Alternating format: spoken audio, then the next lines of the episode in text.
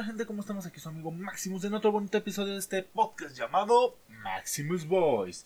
Sí, señoras y señores, hoy venimos con un podcast un tanto diferente a los que ya tenía habitual dos en la semana pasada, ya que en la semana pasada estuvimos viendo mucho lo que son reviews, opiniones sobre películas, series, etcétera, etcétera. Y ahorita venimos algo por otro rubro que igual me gusta, que es el rubro financiero, sobre todo después de leer una pequeña nota sobre lo que pareciera ser una nueva ¿Cómo podría llamarlo? No lo podría llamar una nueva criptomoneda porque funciona de una manera muy diferente.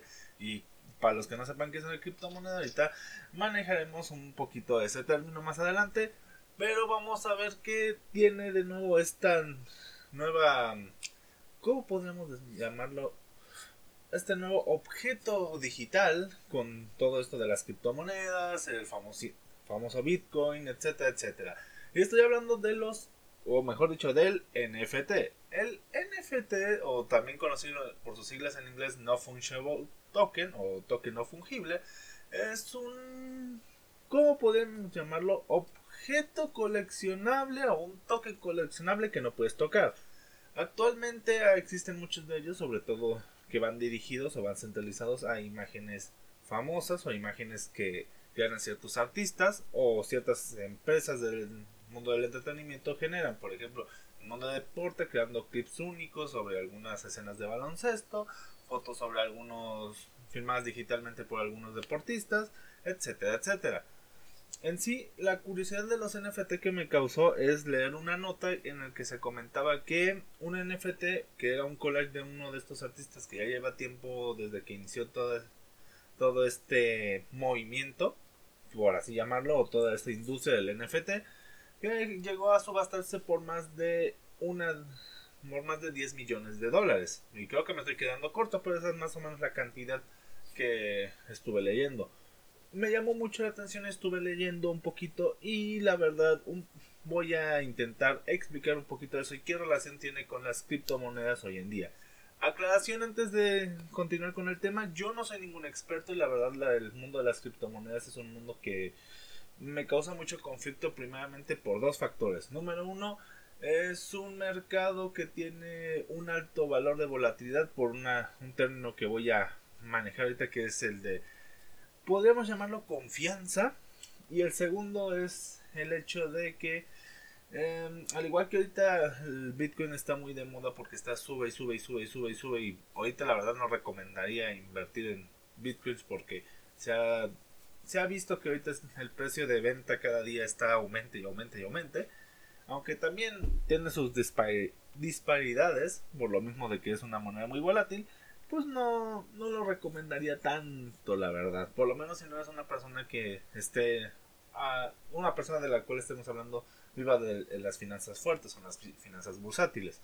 Pero bueno, antes de ya aclarando todo eso, también vale la pena mencionar que todo esto viene a partir de alguien que, al igual que muchos de los que están escuchando esto, apenas está entrando a este mundillo porque como les comentaba, no era un mundo que me interesara, pero con esto de los NFT y mi interés coleccionista, que por ahí vamos, pues me tuve que andar un poquito porque esta, eh, estos NFT tienen un potencial de volverse una nueva Bitcoin o un nuevo referente a lo que sería el mundo del Bitcoin o de la criptomoneda para ser más general porque muchos que piensan que todos en el mundo digital es Bitcoin y hay más monedas. Y ahorita continuaremos con eso pero primero a explicar lo que a lo que me refiero con el NFT como un material de coleccionismo. Bueno lo que pasa con los NFT es que su valor tiende a ser igual al del coleccionismo que conocemos hoy en día que es un valor más que nada por el significado que tiene el objeto para algunos. Por eso les comentaba a un inicio que un producto subastado llegó hasta 10 millones de dólares, porque era de una subasta de gente interesada por ese arte único para por parte de ese artista. Y es ahí también donde reside otra de las partes de la singularidad o la magia, podríamos llamarlo, de, de estos NFT, que son total y exclusivamente únicos. Es decir, mucha gente puede tener esa misma imagen o ese video en otros formatos, pero tu formato NFT que es único y técnicamente o en teoría irrepetible, solo tendrás tú que lo compraste y obviamente el autor tendrá la base o el boceto. Es aclarando que el NFT no te da ningún derecho de distribución o de, o de uso fuera de, de poder mostrarlo o de poder presumirlo, por así llamarlo. Em, la gente, o más bien el NFT, es como tener una colección de libros y tú tener ese libro ahí. Pero con el añadido de que sabes que tú, que por ejemplo ese libro que tienes o ese NFT en este caso es único e irrepetible, nadie más lo podría tener. Más claro, hay que tomar en cuenta que al estar en un mundo digital y ser esto un mercado nuevo, puede ser que a la larga o durante varias cuestiones esto decaiga en tener que resguardar digitalmente este tipo de productos, ya que, eh, ¿cómo llamarlo? La protección digital depende mucho de, de varios factores, sobre todo barras de líneas de código muy extensas que los conocidos como hackers o los eh, piratas informáticos eh, se dignan a, a, ¿cómo decirlo?, investigar cómo moverlo. Ahorita el NFT es muy, muy nuevo y no sabemos muy bien qué tanto es la seguridad del formato. Se ha comentado que sí es muy buena porque se han hecho unas que otras pruebas, pero uno nunca sabe quién vaya a salir de ahí en adelante. Y bueno, ya llevo un buen rato platicando sobre esto y aún no he dicho qué tiene que ver el NFT con todo esto de las criptomonedas. Bueno, principalmente porque, dado el formato que está teniendo con el, ¿cómo se dice? Ay, perdón, es que necesito un poquito de agua. Ya he estado hablando aquí y tengo la garganta seca. Ah, bueno, ajá. Eh, como les comentaba, al igual que tiene toda esta funcionalidad de parecer un objeto de intercambio, mm, también tiene esta cuestión de la confianza y es a donde quiero llegar con las criptomonedas. Para empezar, las criptomonedas, creo que muchos ya lo habrán em, comprendido, son todas esas monedas digitales que conocemos en el mundo de hoy en día. También tienen su, ¿cómo llamarlo? nombre a partir de todas las líneas de código que están ahí y que están encriptadas, que les permite tener una mayor seguridad para su intercambio, ya que el mundo de las Bitcoin, y esto es algo que anteriormente ya había escrito, no publicado, y que bueno que no lo había publicado porque habría dado información muy incompleta e inexacta, se basan a través de validaciones para su intercambio, es decir, la gente entra al mercado de, de Bitcoin con cierta cantidad, y pero para hacer ciertas transacciones pasa a través de ciertas validaciones, que obviamente no las hacen gente física, porque la verdad sería un lastre, sobre todo por la cantidad de análisis que se hace, porque se hace análisis de confirmación de datos, análisis de antecedentes de transacción, confirmación de cuenta, etcétera, etcétera, y es un montón de talacha, por así llamarlo, que llevaría semanas, si no es que meses, sino es que tal vez años, por la cantidad de transacciones que se hacen hoy en día con esa moneda. La cuestión es que hay mucha gente que tiene ordenadores especializados para hacer ese tipo de, de movimientos. Y ese tipo de movimientos, ustedes dirán, pues, ¿qué le deja a esa gente que, que tiene ese tipo de computadoras que, han, por cierto, son un gasto? Ya he investigado más o menos los componentes y cuánto sería el costo total. Y si son computadoras caras, no es como que la computadora que te juegas para jugar al, Minecraft o para el LOL bueno, aunque actualmente también necesitas una computadora más o menos de buen precio para jugarlo, pero eso ya es otro tema. No me voy a meter con cuestiones de componentes de computadoras gamers por dos razones. Número uno, no soy muy experto. Y número dos, de eso no va el video. Video, el podcast. Aunque lo estoy haciendo como formato, ya debería planteármelo, pero me gusta más este formato podcast. La verdad soy flojo y no sé editar mucho video, prefiero editar audio nada más.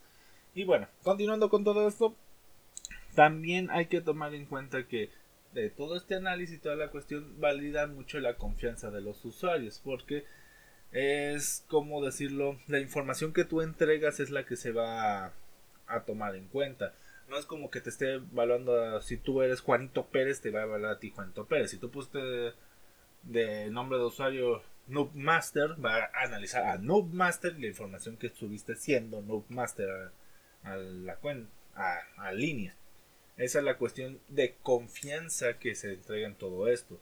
Y todas estas personas que funcionan como validadores, porque hay que tomar en cuenta que no todos los que están en el mundo de los bitcoins a fuerza son gente que va a validar las cuentas o las transacciones, pues digamos que tienen una recompensa y es una cantidad de bitcoins que ahorita creo que está estable, pero ha variado a través del tiempo, pero van ganando bitcoins. Que al día de hoy, pues digamos que ganar un solo bitcoin ya es una buena ganancia de dinero. Digo, tienen sus diferentes sus diferentes intercambios, por así llamarlo. Pero bueno, eso es hablando del Bitcoin. Hay muchas criptomonedas de las cuales no me voy a detener mucho a hablar, pero pues eh, existen lo que es la Lu que es Luna, Uni, TED, etcétera, etcétera. Bueno, es Teta, pero siempre se me va la A por alguna cuestión de la pronunciación. Es la Teta, Luna, el Bitcoin que está como BTC, entre otras. Pero ahorita creo que por cuestiones de que la gente conoce más el Bitcoin me voy a detener nada más hasta ahí. Ah, también otra cosa a partir del Bitcoin es su alta volatilidad, por lo mismo que depende de la confianza y la comercialización del Bitcoin. Anteriormente el Bitcoin era una cosa muy volátil en el sentido de que como no había muchas interacciones porque era una, una criptomoneda entrante, bueno, más que la criptomoneda entrante fue la que propuso todo este concepto de criptomoneda. Y pues no había mucha gente bien informada, no había mucha gente que le entrara a un mercado que se basaba totalmente en la confianza de, del análisis o validación de otros usuarios, además de que no se tenía mucho conocimiento de que no era una cuestión persona a persona, era más bien ordenadores, potentes ordenadores, pero ordenadores al fin de cuentas los que hacían todo este análisis. Ay, perdón. Ajá. Pues se llegaba esa a esa desconfianza por parte. Además de que el chiste también que tienen las criptomonedas es que no están ligadas a ningún banco, a ningún estado. Es decir, estas criptomonedas no dependen del valor del dólar, del peso mexicano, del peso colombiano, de otro tipo de monedas como el yen, los euros, las libras, etcétera, etcétera. Sino que dependen, como comenté en algún momento, de un valor estándar que se genera por parte de, la comunidad, que actualmente ya es un valor que el mismo mercado, no de manera directa, pero sí de, en, ¿cómo se dice? En un mercado especializado para criptomonedas, genera. Por eso la gente normalmente no conoce de cuánto vale realmente la, las criptomonedas, porque es un mercado distinto al de la bolsa de valores o al mercado de divisas. Eh, con mercado de divisas me refiero, por ejemplo, el mercado que analiza todo lo que son, pues, ahora sí que intercambios de monedas, etcétera, etcétera. La verdad es un poco más amplio que simplemente las monedas que existen. Hay muchas herramientas financieras, pero bueno, y es, ahorita que mencioné las herramientas financieras, hay que hablar que las criptomonedas son un nuevo término que se llama herramienta financiera digital. Es una es un término nuevo porque antes no había muchas cuestiones más que tu apartado de crédito en línea que pudiera tomarse como ya un campo de estudio, pero con esto de las criptomonedas ya es de interés popular, sobre todo para la gente interesada en el mundo de las finanzas, estudiar este tipo de monedas. Pero bueno, creo que ya he hablado mucho de esto, he usado mucho la palabra criptomoneda y Bitcoin, como se habrán dado cuenta. Pero la parte interesante de aquí va a ser checar cómo un NFT puede llegar a volverse una criptomoneda o una nueva herramienta financiera digital. Primeramente por el valor que está agarrando. Si está agarrando un valor a través de... de ¿Cómo llamarlo? Mm, a través de la popularidad o a través de su valor coleccionable o su valor único. Así que a diferencia de las criptomonedas no es como que sea una moneda general con cierto precio en internet o que valide cierta constancia en internet, sino que también va a ser una moneda o puede ser más bien un objeto de intercambio que nos regrese al mundo del trueque.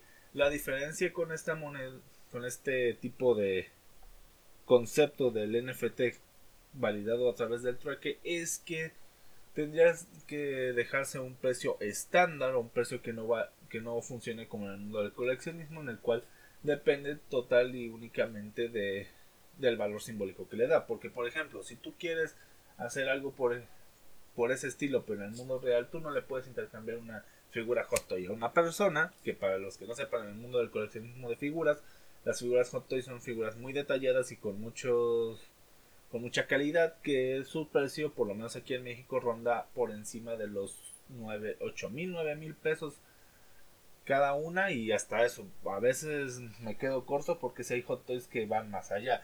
No lo puedes intercambiar, no sé, por ejemplo, por... Mm, no se me ocurre algo ahorita que esté rondando más o menos ese precio, pero imagínense, no sé, mucha ropa que te dé en total eso. Y bueno, pues no es como que puedas hacer eso porque a la otra persona no le va a interesar tu figura. La cuestión con las criptomonedas es que tengan un valor estándar en el mercado y funcionen como una criptomoneda individual cada uno. Es, decir, que un NFT de, por ejemplo, una jugada de básquetbol tenga un precio en, en criptomoneda distinto a, no sé, una, un NFT de una obra de este artista que, como como dije en un inicio, validó su, en una subasta una de sus obras en más de 10 millones de dólares. O sea, no, no va a ser lo mismo, o quiero pensar. Así que sería bueno tener como que un catálogo para cada uno de ellos. Porque el problema con este tipo de cuestiones es que los NFTs sí van a tener todo el tiempo esa dependencia o pueden llegar a tener esa dependencia a la subjetividad o al gusto de las personas. Por lo tanto, sería bien ponerles un valor a través de la estadística de la demanda de cada uno de ellos. Y aquí se generaría algo muy parecido a lo que pasa hoy en día con las monedas reales, que es la cuestión de la demanda. También pasa con los bitcoins y por eso ahorita están muy a la alza, porque ahorita más que por su número de transacciones es más por la demanda que hay en el mercado digital del uso de esta moneda, por lo cual va sube y sube y sube las transacciones con este tipo de instrumentos financieros. Ahora, con los, con los NFT sería una cuestión muy parecida, solo que depende de la demanda de lo que hay popular en el momento. Es decir, un, un NFT de básquetbol puede llegar a valer, no sé, más que un NFT de béisbol en, en temporadas de playoff, por ejemplo. O un, o un NFT de, no sé, fútbol americano valga más en época de Super Bowl. Es por llamarlo así, es como cuando te encuentras con ventas en internet que se inflan cuando algo se pone de moda. Algo así o algo por el estilo pasaría con los NFT. Entonces los NFT funcionarían tanto como producto de coleccionismo como moneda de cambio. Sobre todo porque se tiene ese valor de unicidad y hay gente que por el simple hecho de decir que tengo ese objeto único, lo más seguro es que te lo pueda consumir.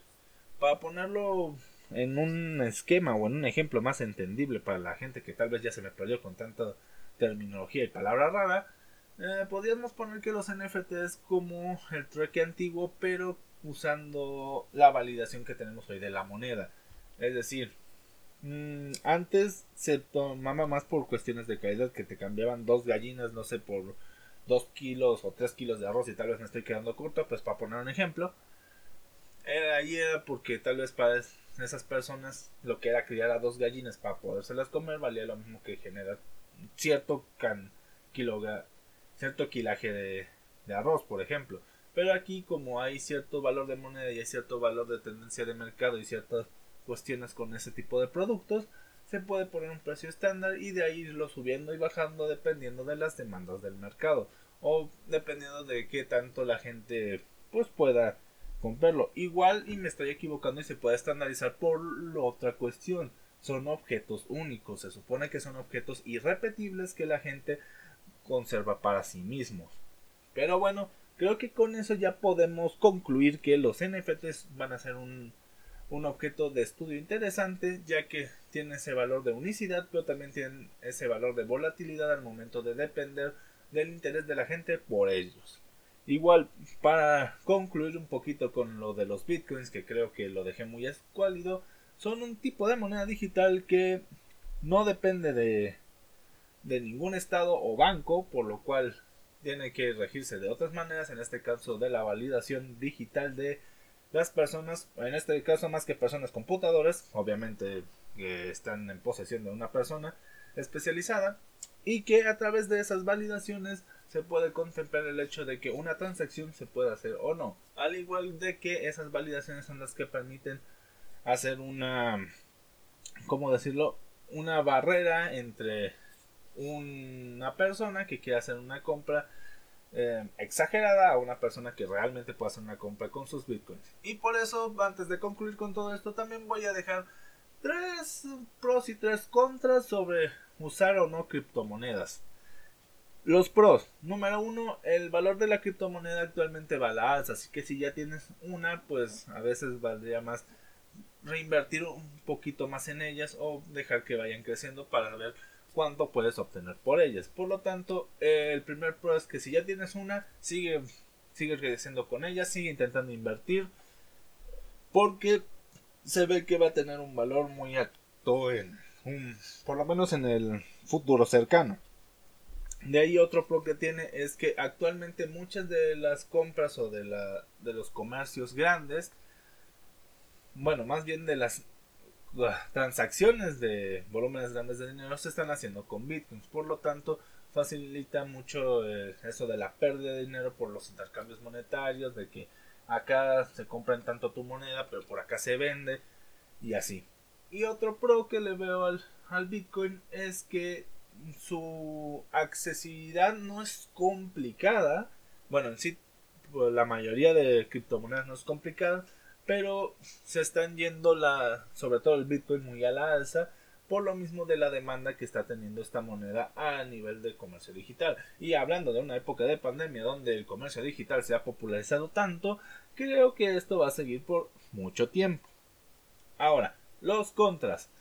Eh, principalmente la volatilidad. Por algo comenté que eh, va esta moneda a la alza en un periodo corto de tiempo por la volatilidad que tienen este tipo de monedas dependiendo de la demanda y de las transacciones realizadas. Y como las transacciones a veces pueden tardar más tiempo del requerido ya que necesitan cierta validación y mientras más alto sea el valor de la transacción pues obviamente va a tardar más porque hay que procesar muchos datos por la seguridad y y checar que los bitcoins sean reales y no creaciones ficticias porque eso también existe el mercado el mercado podemos llamarlo negro de bitcoins que son ahora sí que encriptados creados de manera artificial y no con un código real con los cuales hacen compras ilícitas de ciertos productos. Pero bueno no es a lo que íbamos. La cuestión es que dependiendo de qué tanto seguridad número de transacciones y demanda del Bitcoin allá va a ser lo que normalmente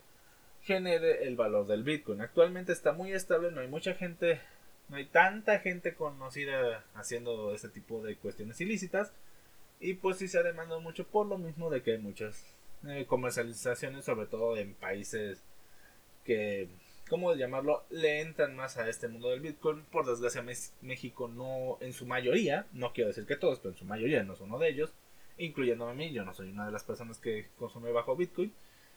Principalmente por lo que, por este punto, la volatilidad. A mí me frustra un poquito el hecho de la volatilidad porque es algo que no depende solamente de mí. Y ya hay un mercado grande de gente consumiendo bitcoins como para decir que se puede predecir de manera muy exacta.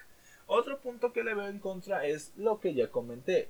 Dependiendo de tu país puede ser buena idea o no invertir en bitcoins. Más bien que buena o mala idea puede ser viable o no viable. ¿Por qué? Porque, por ejemplo, si tú eres un mexicano que quiere consumir productos digitales o servicios digitales de manera local, veo muy complicado que puedas intercambiarlos por Bitcoin, porque no hay mucha gente que conozca la tecnología o cobre o, quiera un pago con Bitcoins. Es ahí la cuestión.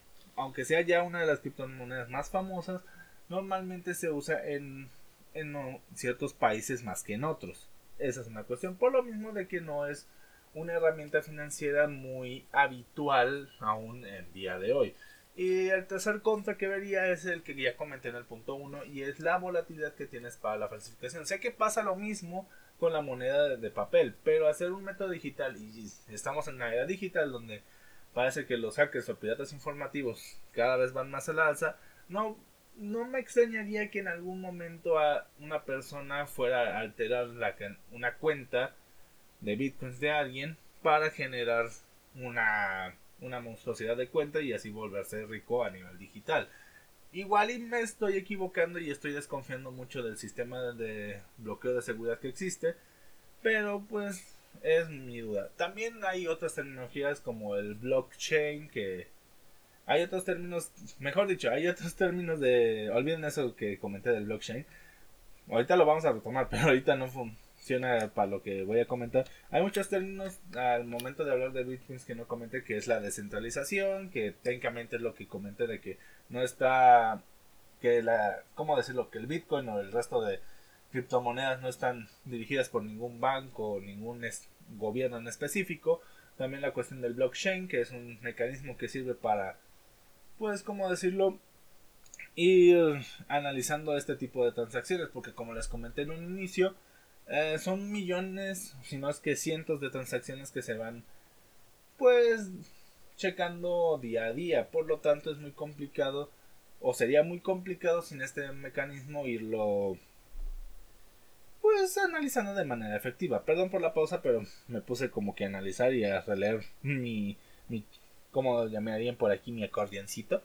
Porque la verdad, aprenderse todo esto de una es complicado. Pero bueno, hacen como bloquecitos y se ponen, como decirle, una mini rifa cada 10 minutos. En la cual, pues se da la, la autorización de que ese bloque de, de solicitudes sea el que se va a analizar por eso es que a veces pasa de que una transacción puede durar más o menos tiempo en lanzarse. Porque ahora sí que entra en esa disputa del blockchain. Que podríamos también ponerlo como otro punto negativo, que las transacciones con Bitcoin no son instantáneas, tienen su tiempo de duración. Que a su vez podríamos poner otro punto positivo esto del blockchain, que te asegura que tarde o temprano en un lapso de aproximadamente de 10 minutos a 30 minutos puedas, eh, ¿cómo decirlo? Tener tu...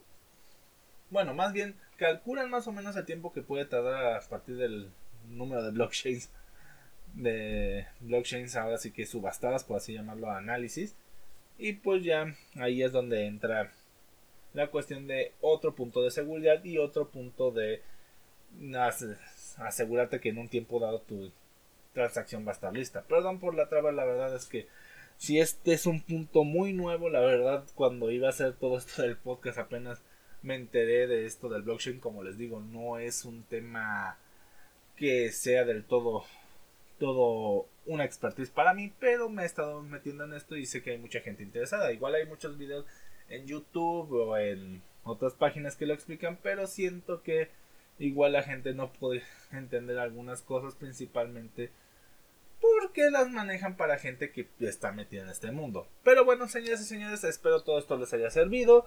Otra vez repasando, criptomonedas, las monedas digitales. El Bitcoin se maneja a partir de un sistema de validación y lo mismo hace que sea fluctuante o no su valor monetario. Actualmente, como hay mucha confianza y el mercado digital es muy alto, va mucho a la alza. Así que si todo esto se llega a normalizar, capaz el Bitcoin vuelve a ser muy volátil. Pero también puede depender mucho de que muchos gobiernos o muchas industrias, o por no decir negocios, se quieran meter al mundo del Bitcoin y por lo mismo comercializar con eso. Y por último, en nuestro tema central del día de hoy, que fue el NFT, pues es un tipo de coleccionismo digital que tiene un valor único y puede llegar a volverse una nueva moneda de intercambio, por no decir un nuevo tipo de herramienta financiera que podríamos tomar en cuenta en un futuro cercano. Y bueno, señoras y señores, no me voy sin antes recordarles que, bueno, están las recomendaciones de los podcasts que apoyamos aquí en Maximus Voice, que son el de Ascala Podcast y Oye Lobo aquí en Spotify. Igual pueden seguir a mis amigos de Oye Lobo por YouTube y a mis amigos de Ascala Podcast en su página de Facebook, Ascala Guía de Vida. Y bueno, no me quiero ir sin antes también desearles un feliz día, tarde, noche, sea la hora en la que me estén escuchando. Nos vemos hasta la próxima. Bye.